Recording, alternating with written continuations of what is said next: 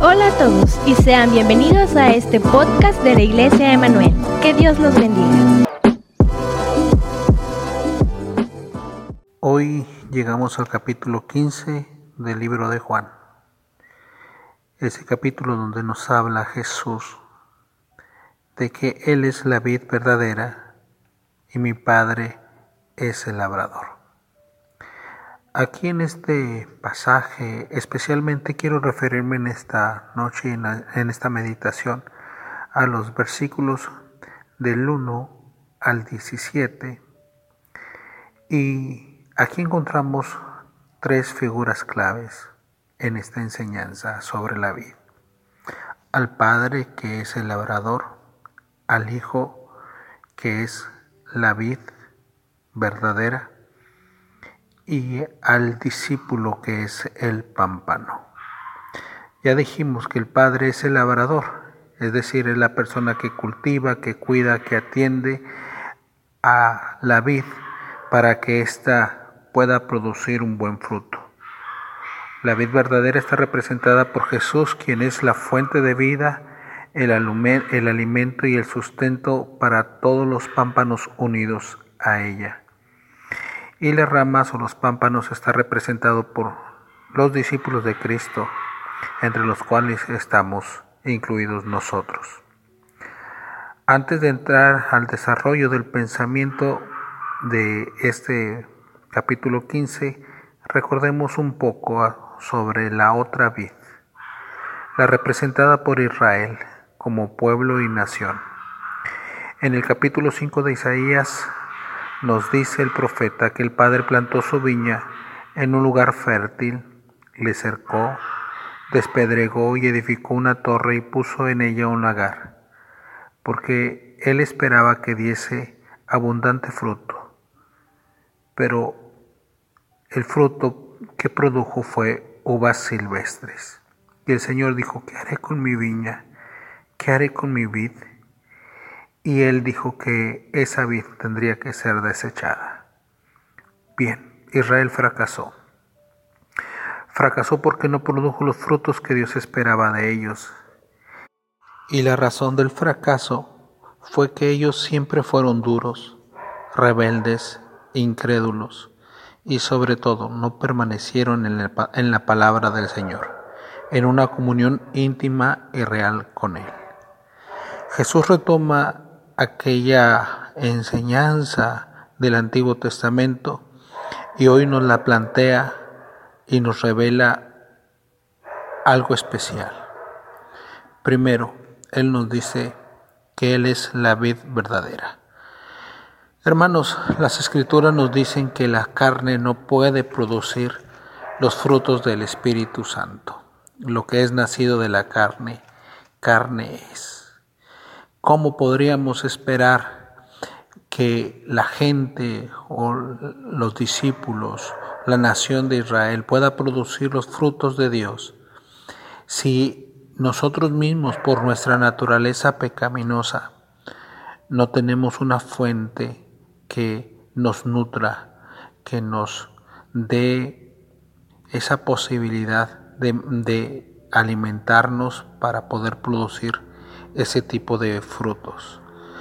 La historia nos recuerda que cuando el hombre ha sido transformado por Dios, es cuando ha dado frutos porque Dios es el que ha obrado directamente en su corazón.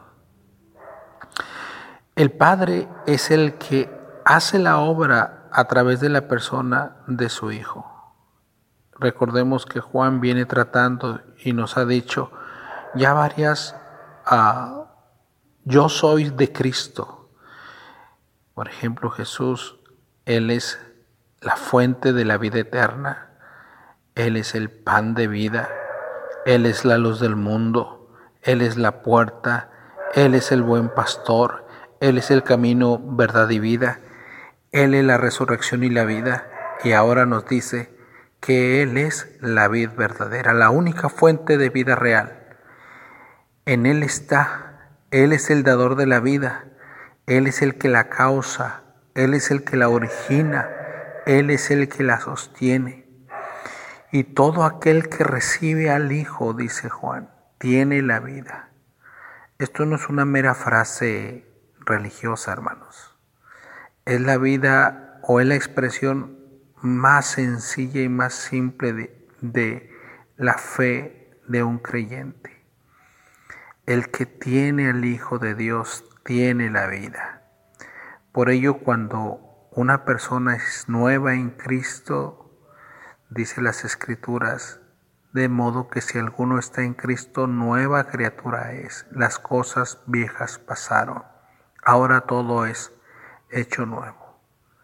Bien, cuando uno viene a Cristo, y cuando el Espíritu de Dios viene a nuestro corazón en razón de Cristo, cuando Dios pone en nosotros su vida, entonces hay un cambio, hay una vida diferente y por lo tanto, como la vida de Cristo está en nosotros, los frutos cambian. Recuérdese que en el ministerio de Jesús, Jesús muchas veces habló diciendo estas palabras, que vendrán muchos en su nombre. Habrá muchos que hablen y que digan muchas cosas respecto a Él.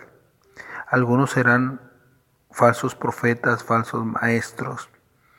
Aparentarán, tendrán apariencia de piedad, pero en su discurso del Mateo capítulo 7 en el Sermón del Monte, Jesús dijo, hay algo que no pueden producir aquellos que solamente guardan la apariencia, son frutos, porque por sus frutos los conoceréis.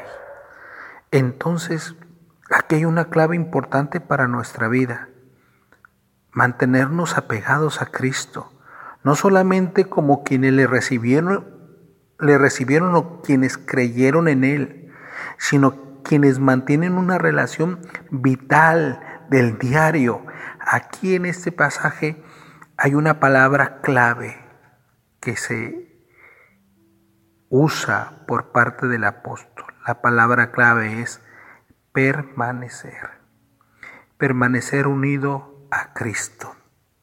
Es decir, una persona que no permanece unido a Cristo no puede llevar los frutos, porque la fuente de la vida, la fuente del el poder, la fuente de la gracia es Cristo, no uno, no nosotros. El discípulo debe permanecer unido a Cristo en comunión, en relación con Él completamente intensa. Algunos en las escrituras nos dicen que se apartaron del Señor. Y al apartarse de la comunión con Él, su corazón fue secándose, fue marchitándose y los frutos comenzaron a desaparecer. De pronto ya no se sabía si eran o no creyentes. Por ejemplo, hay en los mencionados casos en los cuales el apóstol San Pablo les dice a los corintios que había entre ellos algunos que vivían en pecado y eran pecados tan escandalosos que ni siquiera se comentaban entre los no creyentes. El apóstol San Pablo les dice en el capítulo 6, hermanos, no se equivoquen, no saben que los injustos no heredarán el reino de Dios.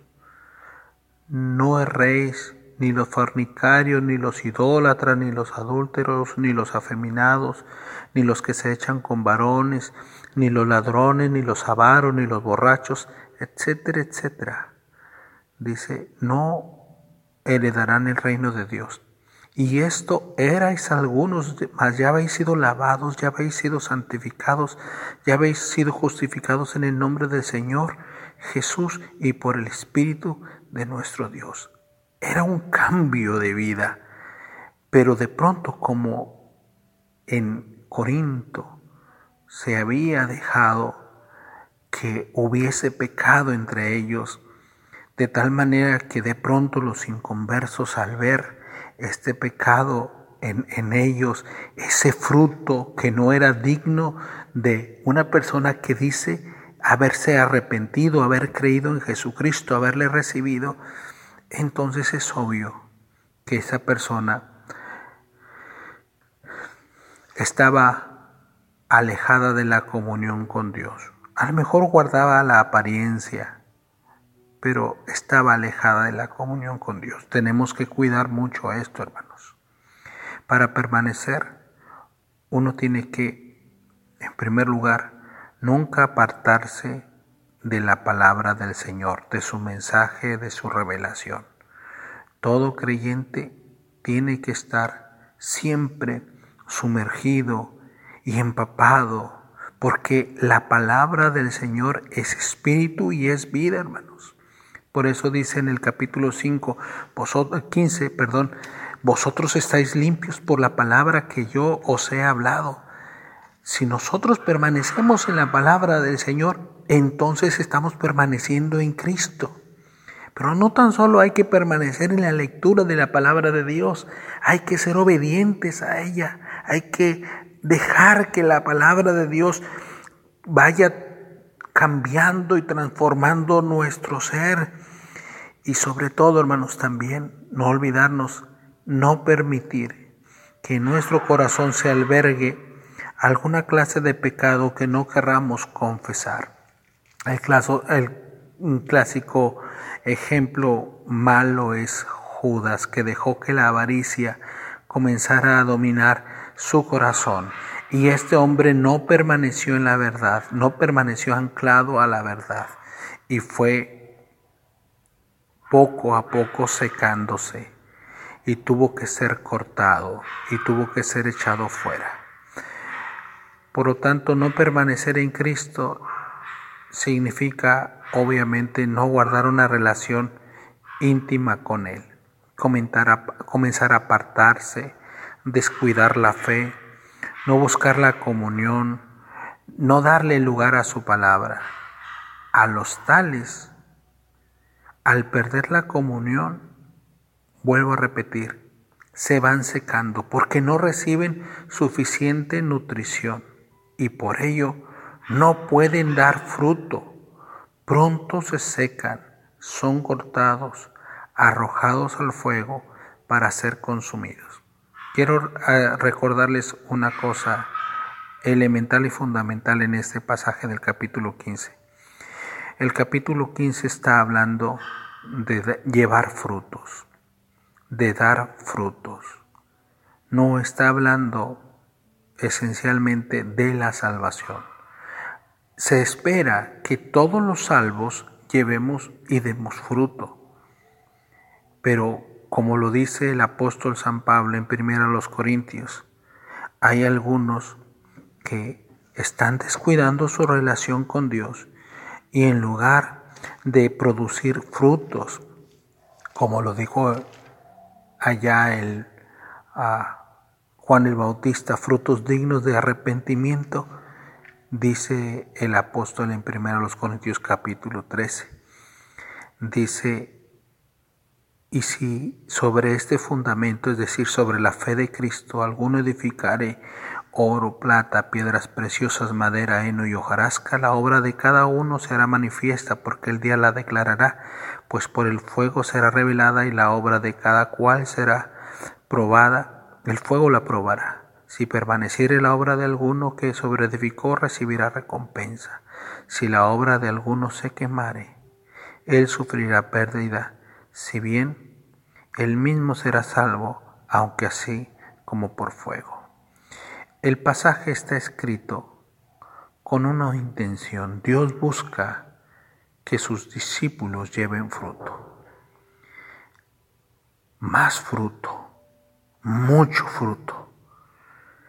Para ello Dios usará los medios de gracia disponibles para hacer que la alimentación, la, vida de Dios sea transferida a nosotros.